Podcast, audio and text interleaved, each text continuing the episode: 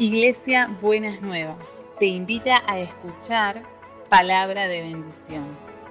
Escúchanos en www.buenasnuevas.org.ar.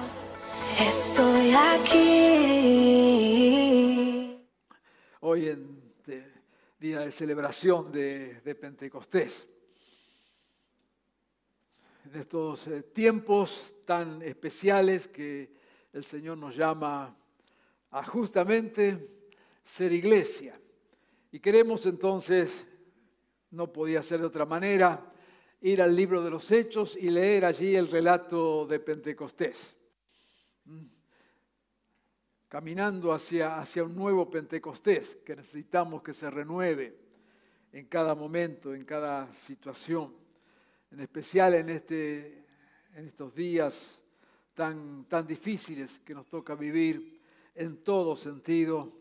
Queremos ir al relato de Pentecostés, el relato que nos habla del momento en que la iglesia nace como, como iglesia, aunque la iglesia es continuidad del sentido de pueblo del Señor. Y dice allí en Hechos 2, versículo 1 al 13, cuando llegó el día de Pentecostés, estaban todos juntos en el mismo lugar. De repente vino del cielo un ruido, como el de una violenta ráfaga de viento, y llenó toda la casa donde estaban reunidos. Se les aparecieron entonces unas lenguas como de fuego que se repartieron y se posaron sobre cada uno de ellos. Todos fueron llenos del Espíritu Santo y comenzaron a hablar en diferentes lenguas, según el Espíritu les concedía expresarse. Estaban de visitas en Jerusalén judíos piadosos procedentes de todas las naciones de la tierra.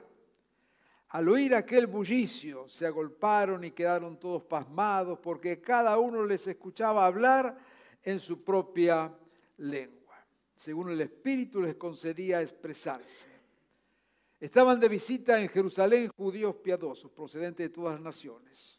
Al oír el bullicio se agolparon y quedaron todos pasmados. Desconcertados y maravillados decían, ¿no son Galileos todos estos que están hablando?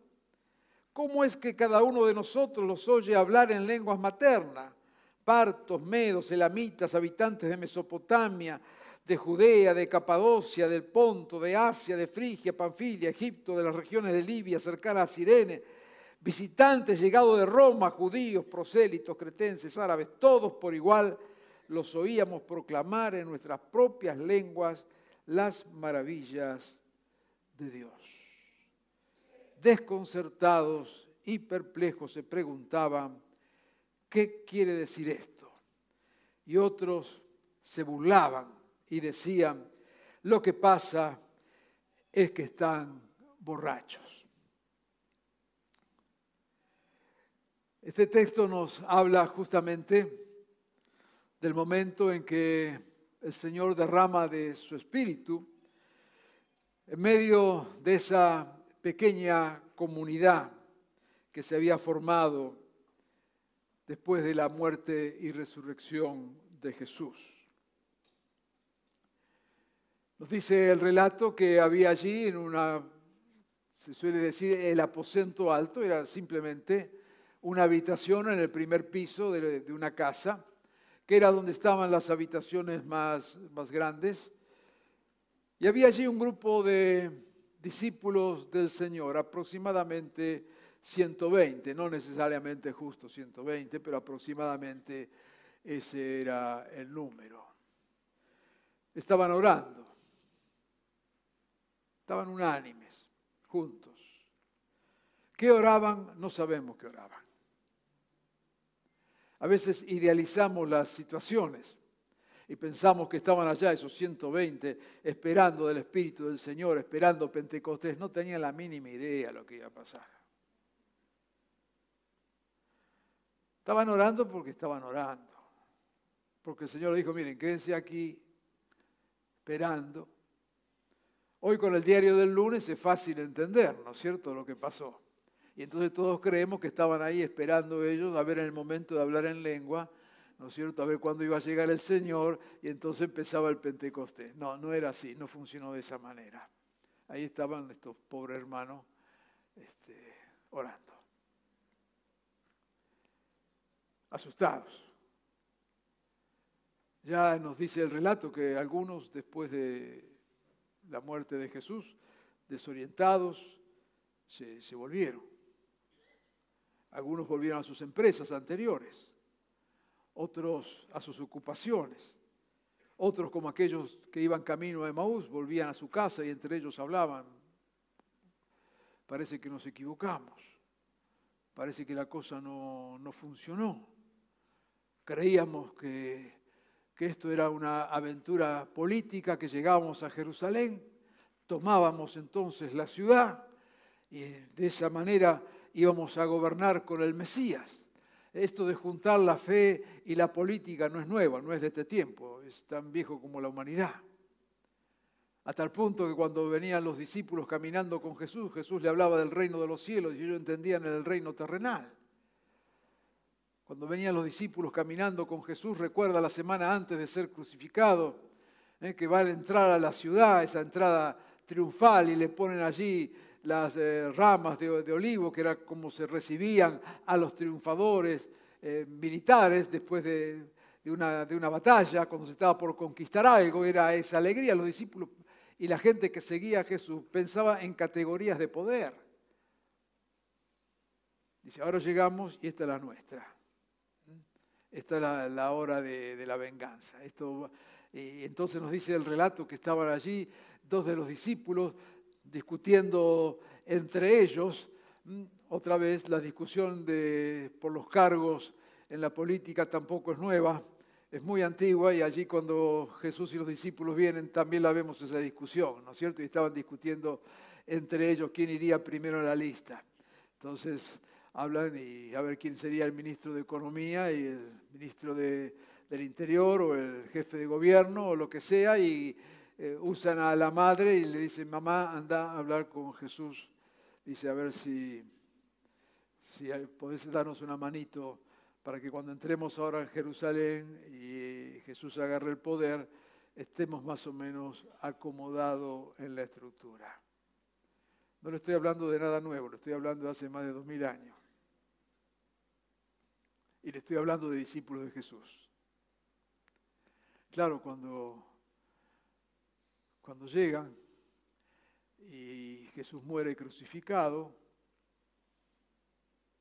hay un gran desconsuelo. ¿Qué pasó? Nos equivocamos. Le erramos.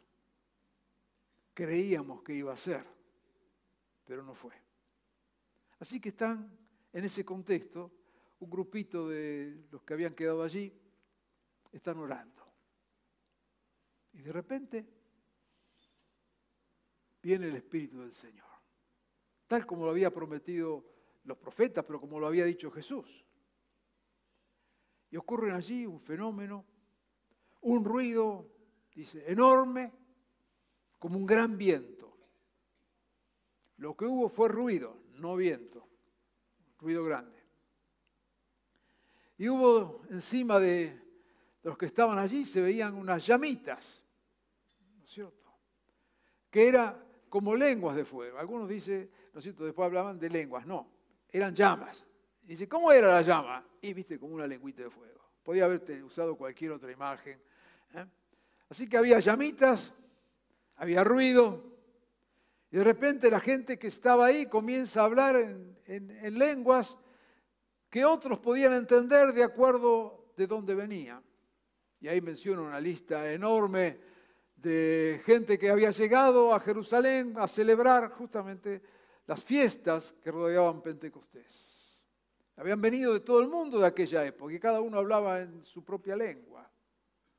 Y se produce ese fenómeno a través de ese derramamiento del Espíritu Santo, que no era un fenómeno de oír cada uno una lengua, no era que hablaban todos la misma lengua y cada uno la oía. ¿eh? No era que, por ejemplo, hablaban en español y aquel lo oía en inglés y el otro lo oía en francés y el otro lo oía en italiano. Sino era un fenómeno de lenguas. Cada uno hablaba una lengua que alguien que estaba allí podía escuchar. Esto es simplemente el, el relato de lo que acabamos de leer.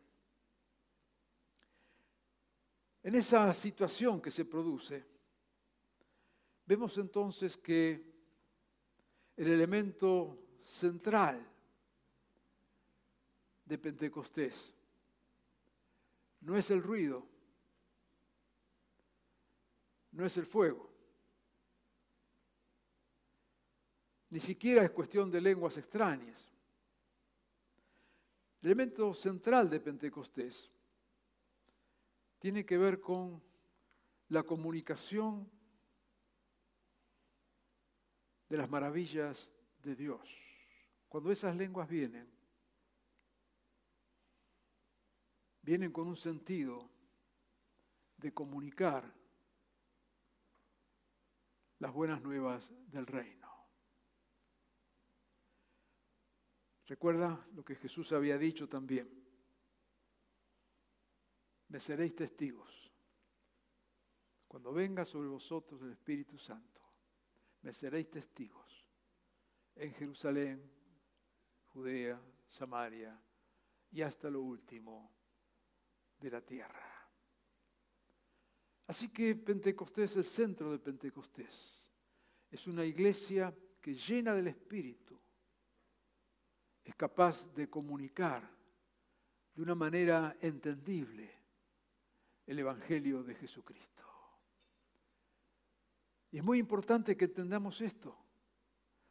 En medio del ruido, en medio de, las llamas y aún en medio de las lenguas, no olvidemos que Pentecostés es la maravilla de Dios llenando la vida de cada hijo de Dios con su espíritu para que esa persona sea un instrumento del reino para anunciar con palabras y con hechos las buenas noticias de Jesús. Así que Pentecostés no es para nosotros, es para el mundo. No somos llenos del Espíritu para sentirnos nosotros felices y contentos. Claro que al ser llenos del Espíritu nos sentimos felices y contentos, pero es para proclamar el Evangelio, para ser testigos del reino. O para usar lo que hemos mencionado en este culto, es para que Adrián lo llamen pastor sin serlo. Cuando ven una vida diferente, cuando la manera que haces los negocios mostrás algo diferente, cuando como te comportás en el barrio, tu vida da testimonio del reino. Ahí es donde se ve el verdadero Pentecostés. Ahí es donde cobra sentido lo que Dios hizo en aquel momento fundacional de la iglesia. Dice que venían y pensaban que estaban borrachos. Claro, semejante escándalo. No podían pensar otra cosa. Y se levanta entonces Pedro, un texto que no leímos, pero que usted sabe que está allí, se levanta Pedro y dice, esta gente no está borracho. Esta gente, lo que pasa acá que está ocurriendo lo que Dios ya prometió con el profeta Joel, que iba a enviar de su espíritu. Y nos recuerda el texto de Joel. Sucederá en los últimos días, decían Joel, derramaré mi espíritu sobre todo el género humano. Otra traducción dice sobre toda carne. Los hijos y las hijas de ustedes profetizarán, tendrán visiones los jóvenes, sueños los ancianos. En esos días derramaré mi espíritu aún sobre mis siervos y mis siervas y profetizarán. Pentecostés es, por lo tanto, cumplimiento de una promesa de Dios, de un derramamiento del espíritu. Y cuando ese espíritu vendría, sería tal lo que produciría, que habla acá de profecías y visiones y sueños. En esos días derramaré mi espíritu. Y siervos y mis siervas profetizarán. La palabra acá de profetizar tiene que ver con proclamar, con hablar acerca de, no solamente con a ver qué va a pasar el día de mañana o cómo nos va a ir en, la quinela, aquella que jugamos a la quiniela y apostamos todos los días. para no perder, necesitamos alguna profecía que nos diga. No, no es para eso. No es para eso. Cuando habla acá de profetizar, está hablando de anunciar, de proclamar, está hablando de compartir las buenas nuevas del reino. Claro, Pedro menciona este texto donde se promete el Espíritu Santo. Y como decíamos, es un tiempo allí en Joel. Yo quisiera mencionar algo que hemos mencionado en alguna oportunidad, pero volver a, a ese contexto de Joel, porque es allí donde viene esta profecía de Pentecostés. Dice Joel capítulo 1, versículo 12, y lo va a recordar ahora cuando lo menciono el texto, hemos predicado de esto. La vid se marchitó, languideció la higuera, se marchitaron los granados, las palmeras, los manzanos, todos los árboles del campo, se secaron. Y hasta la alegría de la gente acabó por marchitarse. A mí me encanta esta traducción de la nueva versión internacional, como pone este texto como punto final después de describir el tiempo de Joel, el tiempo donde se da la profecía de Joel, en esas circunstancias, ¿qué estaba viviendo esa nación? Se marchitó, languideció la higuera, la vid se marchitó, se marchitaron los granados, las palmeras, los manzanos, todos los árboles del campo, una gran sequía. Parece que estuviera leyendo el diario de esta mañana. No, estoy leyendo Joel. Se marchitaron los granados, las palmeras, los manzanos, todos los árboles del campo. Vino una sequía por todo el país, aumentó el dólar y hasta, hasta la alegría de la gente acabó por marchitarse.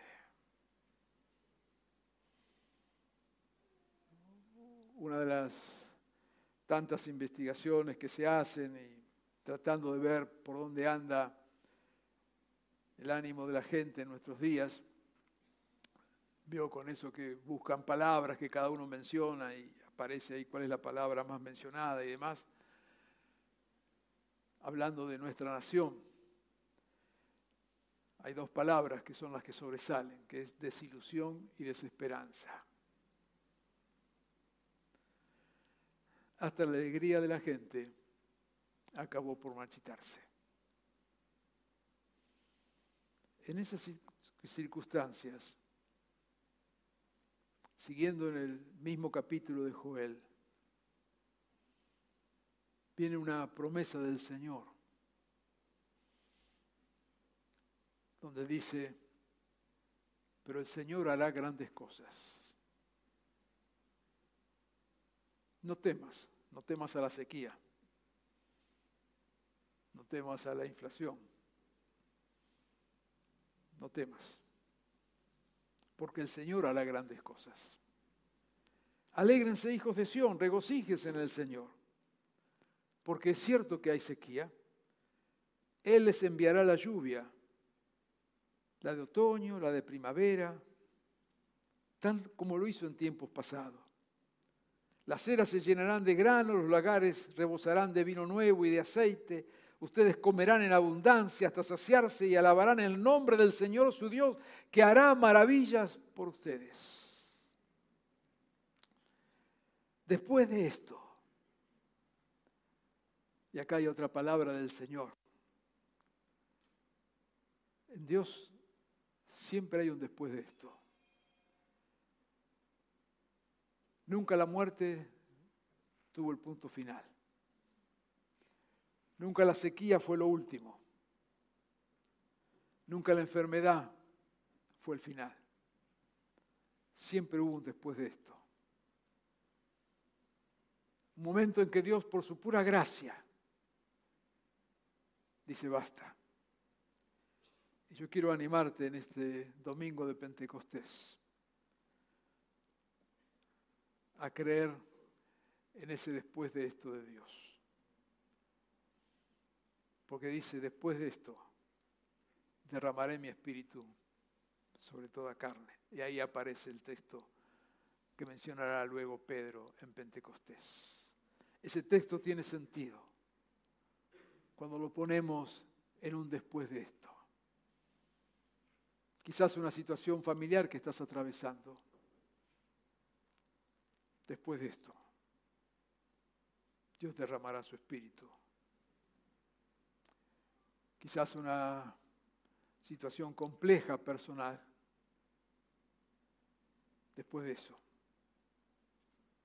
Dios derramará de su espíritu abundantemente.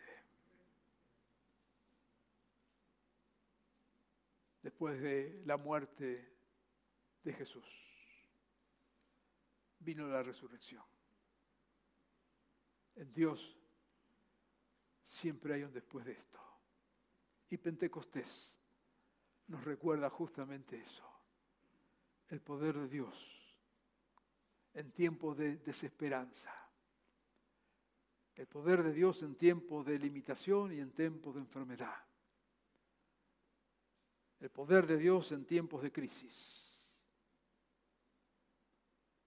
Anímate a creer que hay un después de eso. Eso es Pentecostés. Cuando la comunidad de discípulos se estaba dispersando, cuando habían bajado los brazos, cuando creían que al final el imperio romano era el que había triunfado, cuando pensaban que lo de Jesús había sido una linda ilusión, pero ilusión al fin. Después de todo eso,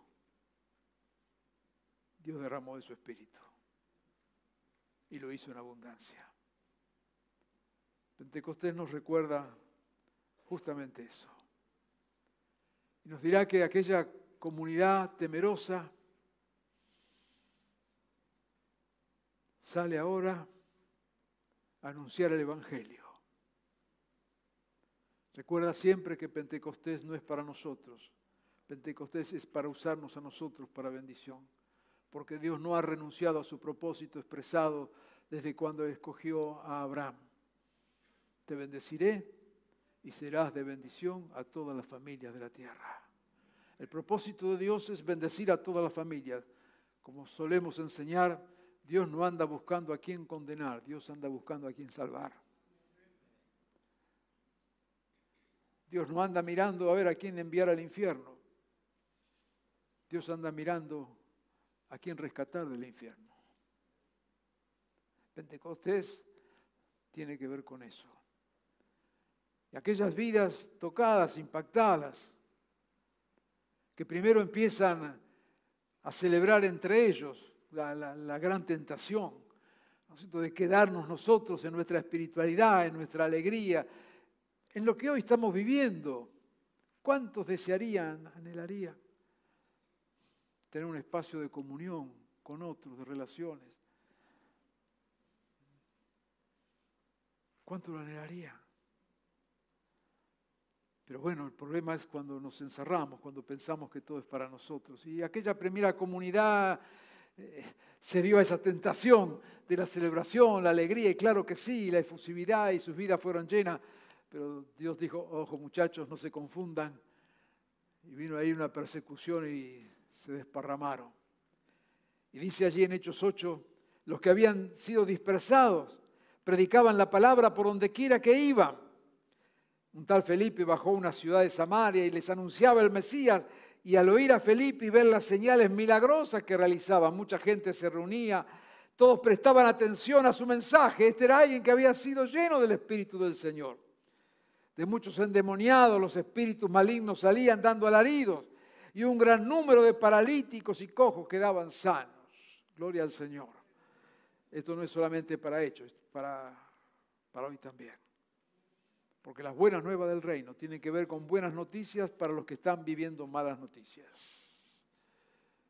Los que están sin Cristo, las buenas noticias, Cristo murió por vos. Los que están enfermos, la buena noticia es la sanidad. Los que están endemoniados, la buena noticia es la liberación.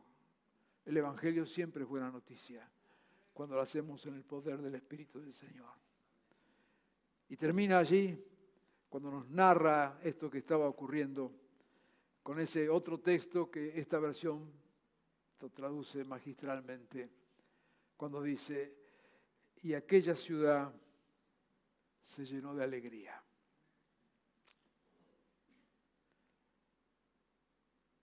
De aquello donde la alegría de la gente acabó por marchitarse,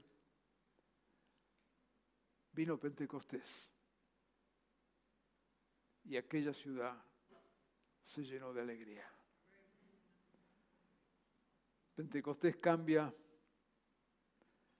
las esperanzas marchitadas en alegría. Pentecostés cambia las frustraciones en gozo del Señor. La alegría de la gente acabó por marchitarse. Pero después de esto, aquella ciudad se llenó de alegría. Un antes y un después de cuando Dios aparece a través de la obra del Espíritu del Señor. Lo que el enemigo te robó, gozo, esperanza, recursos, salud, es tiempo de restitución. Estamos en un nuevo después de esto. Dios va a obrar conforme a su gracia, no conforme a lo que merecemos, por supuesto. Y yo te animo a creer que es tiempo de manifestación gloriosa y poderosa de Dios. Pentecostés es la fiesta del Espíritu. Es la fiesta de del poder de Dios, que cambia la tristeza en gozo, que cambia la sequía en abundante agua. Pentecostés es la fiesta gozosa del Señor. Pentecostés es la fiesta de la diversidad, de la pluralidad, de los brazos abiertos de Dios dice que allí había, en aquella experiencia de Pentecostés, estaban todos, de todos los lugares, de toda condición social. Menciona concretamente siervos y siervas, que sería esclavos, esclavas, de las más altas posiciones económicas hasta la más baja de esclavos. Había de todo. Había gente buena, gente más o menos, gente mala. Había de todo en esa audiencia. Porque dice la promesa que el Espíritu sería derramado sobre toda carne. No por supuesto para que el que pecaba siga pecando, no por supuesto para el que vivía mal siga viviendo mal, no, no, no habla de eso. Pero sí habla de aquello que ya Jesús había dicho. Todo el que tenga sed, venga y beba. ¿Cuál es la condición? Tenés sed, vení. Por eso, una mujer que había fracasado cinco veces en su matrimonio, ya iba por el sexto, habitante de una localidad de Samaria, tuvo sed y vino. Y Jesús la aceptó y la usó.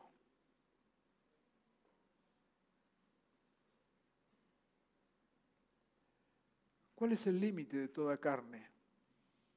Cuando la promesa del Espíritu Santo es que sería derramado sobre toda carne. La verdad, lo hemos dicho alguna vez, no tengo ni idea. Yo cuando empecé en el Evangelio, yo nací en un lugar creyente, pero cuando empezamos a ministrar, a servir al Señor desde muy jovencito, yo creía que el Espíritu venía sobre toda carne pentecostal. Mi cabeza no iba más allá de eso. Recuerdo una vez en los años 74, no, 74, no, 64. Fui a escuchar una, yo era adolescente, nací en el 47, saque la, cuenta. Y me había invitado el líder de jóvenes de la iglesia a que vayamos a escuchar una conferencia que daban en la Facultad de Teología aquí en Flores, en la calle Camacuá 282. Y eso pertenecía, pertenece todavía, todavía a la iglesia metodista. Así que yo fui, un edificio precioso, lo recomiendo verlo para los que no lo conocen, Camacuá 282, una cosa tremenda, y me vino un temor de Dios espantoso. Yo digo de Dios, no, yo interpreté que era de Dios, era un temor satánico eso. Porque el temor que me vino era, digo, estos son metodistas, yo acá no puedo entrar. Si Dios me ve entrando en un lugar metodista, me voy al infierno. Bueno, después del anuncio que hemos hecho hoy, largo camino hemos caminado. Este, pero créanme que, que es la verdad. Después con el correr de los años pensé que el Espíritu Santo también podía venir sobre algunos evangélicos. Y amplié mi visión. ¿Cuál será el límite de toda carne?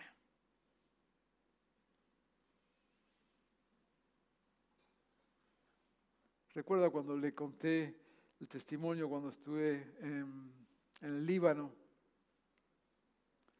que en medio de los campamentos de sirios que van a refugiarse en el Líbano, es toda una situación, carpas por, por todos lados, más de un millón y medio de sirios refugiados en el Líbano, gente de tradición musulmana, pero resulta que ahora se están convirtiendo sin que nadie les predique allí en las carpas en el Líbano. Y me decían los pastores allí, hablando con un pastor de una iglesia bautista, si tenemos un problema, porque no sabemos qué hacer con esta gente que ha aceptado a Jesucristo y no quiere hacerse cristiano. Entiéndame. El cristianismo es algo que construimos nosotros, ¿no es cierto? Jesús murió, resucitó, mandó el Espíritu y ahí dejó en nuestras manos. Y ahí empezamos a construir. Y esto es lo que tenemos. 23.000 denominaciones. Esto es lo que hicimos. Pero aparece gente que se entrega a Jesucristo. Y el pastor me dice, mira, tengo un problema. Dice, porque ellos oran seis veces al día. Y si yo lo invito a que se haga cristiano, dice, en mi iglesia oramos los días miércoles cuatro hermanos.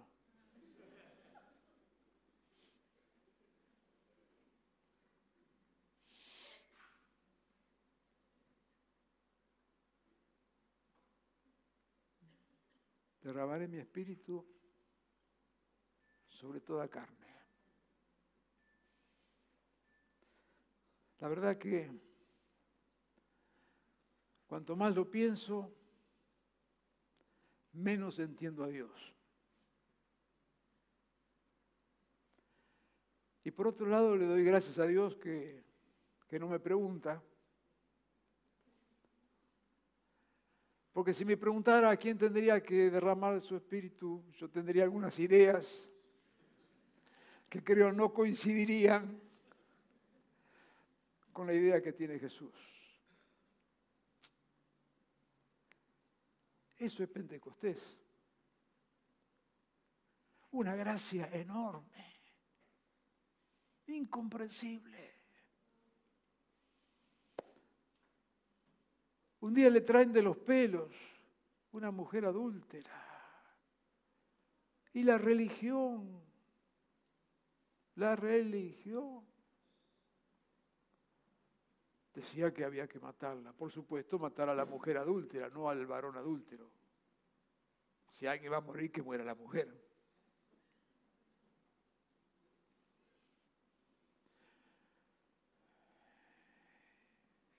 Y Jesús le da otra oportunidad.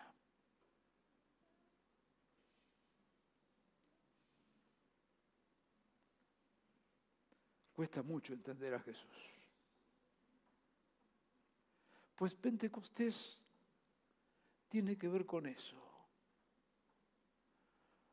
Cuando desciende el Espíritu, llena esas vidas, las transforma, las acepta. Pura gracia de Dios. Pero las acepta para ser transformadas, estoy siendo claro. Dios no es socio de nuestros pecados. La gracia no es gracia para que sigamos haciendo lo que veníamos haciendo, pero es gracias al fin.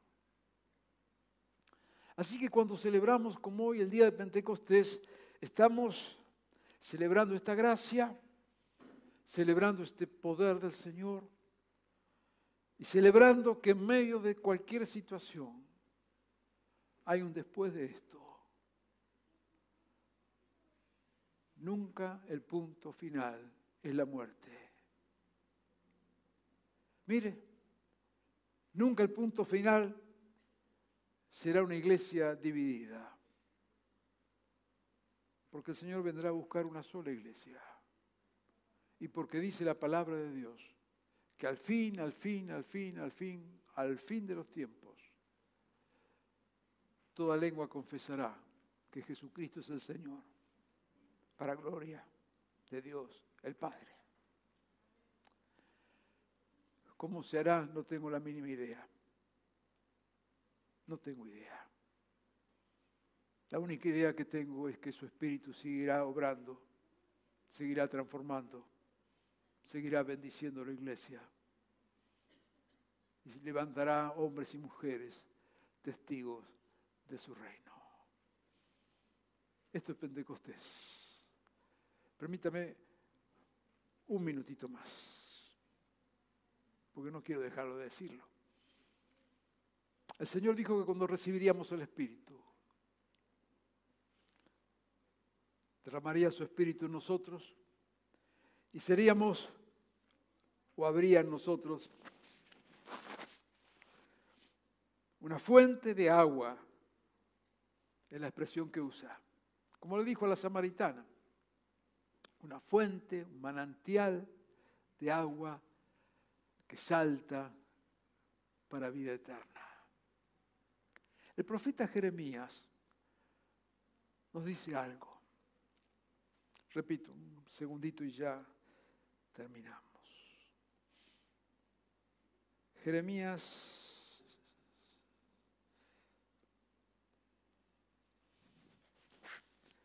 dice lo siguiente, Jeremías 2.13. Dos son los pecados que ha cometido mi pueblo. Me han abandonado a mí, fuente de agua viva, y han cavado sus propias cisternas. Cisternas rotas que no retienen el agua. Jeremías menciona allí dos pecados que había cometido el pueblo. Habían cavado cisternas se habían desviado, habían abandonado a Dios, dice, me han abandonado a mí, fuente de agua, habían dejado la fuente de agua y habían cavado cisternas, pocitos, juntando el agua de la lluvia, tratando de llevar el agua. Es interesante lo que Jeremías dice del pueblo del Señor que se fue alejando y lo que era una fuente de agua se transformó ahora en un jarrito para llevar agua, en una cisterna para conducir, dice, pero que están rotas, se lleva el agua. Cuando nos alejamos de Dios, y alejarnos de Dios no es una cuestión instantánea. La lejanía de Dios no es algo que ocurre en un momento, no es alguien que se levanta a la mañana y dice, bueno Señor, yo me voy a alejar de vos, chao, nos vemos en algún momento y se va. No, no es así. De Dios nos vamos alejando de a poco, pasito a paso. como sin darnos cuenta. Y ahí vamos caminando y no nos damos cuenta. Ayer que estaba en Salta, recordaba una experiencia que tuvimos el año pasado, que salimos con mi esposa y otro matrimonio pastoral a, justamente a recorrer Salta y Jujuy y demás. Y estábamos allá en Pumamarca y salimos para ir eh, para el lado de la Quiaca y nos equivocamos en la salida del pueblo y agarramos justo una ruta que se abre ahí pensando que íbamos para La Quiaca. Y el pueblito donde íbamos, que no era La Quiaca, era un pueblo que estaba a 20 kilómetros, resulta que ya pasaba media hora y el pueblo no aparecía. 40 minutos y el pueblo no aparecía. Y entonces las mujeres, que en esto tienen una sabiduría muy especial, empezaron, me parece que estamos equivocados. Y los varones, por supuesto, que nunca nos equivocamos, seguíamos por la ruta.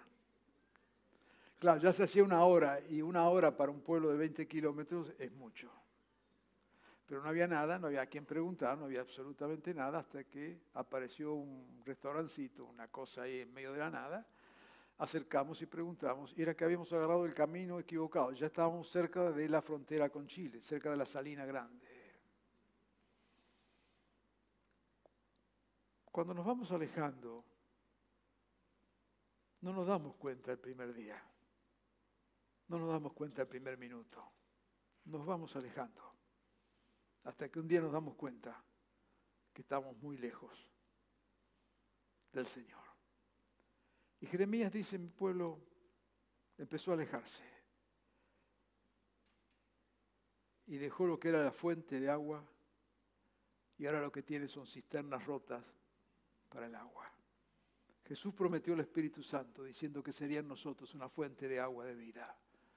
Cuando nos alejamos del Señor, esa fuente se transforma en cisternas, en vasitos, rajados. Y entonces ocurre lo que ocurre.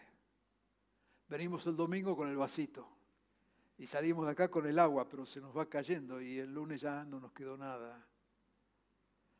O de repente nos dice, mirá, este, anda para allá, que va a venir fulano tal a predicar, a cantar o qué sé yo qué, y vamos ese día con el vasito ahí. Y agarramos el agüita y nos dura un ratito porque después se nos va cayendo el agua. Y, y no solamente eso, cuando uno tiene sed es capaz de, de vender el alma al diablo por un vaso de agua en medio del desierto. Y entonces andamos con el jarrito y nos metemos en iglesias que abusan, que nos maltratan, que nos lastiman, y nos quedamos ahí porque necesito un poquito de agua, aunque sea aguantando los palos. Cuando andamos con sed en el desierto, somos capaces de pagar cualquier cosa. Y entonces vamos y escuchamos un evangelio de la prosperidad que te dice, eh, Andá, vende todo, trae la plata que Dios te va a dar, lo que vos ponés y el doble. Como siempre enseñando, ¿no es cierto? Esa estupidez de querer hacer negocio con el rey de los judíos. Y entonces, te, pongo tanto, Dios me da tanto. ¿Sabe por qué? Porque cuando uno tiene sed, paga lo que sea por un poco de agua. Pentecostés nos enseña que la fuente de agua está en nosotros, que no tenemos que buscar por ningún lado, porque es el Espíritu de Dios en nuestras vidas, el agua suficiente. Deja de andar dando vueltas buscando agua y permití que el Espíritu que está en vos pueda fluir como una fuente de agua de vida. Señor, permite que en este tiempo y en este día podamos vivir en esta plenitud de la obra de tu Espíritu Santo en nosotros. Que este Pentecostés sea en verdad un nuevo Pentecostés. Vamos a orar. Amado Señor Jesús, queremos bendecirte en esta mañana, queremos honrarte. Queremos darte gracias por esa obra maravillosa tuya de enviar tu Espíritu Santo de hacernos iglesia. Señor, de permitir que esa fuente de agua, de vida, esté en cada uno de nosotros. No tenemos, Señor, que andar mendigando agua por acá y por allá. Oh Señor, te ruego que este sea un tiempo, un después de esto, en lo personal, en lo familiar, como nación, Señor, que, que este sean los días de tu después. Derrama de tu espíritu, Señor. Trae arrepentimiento.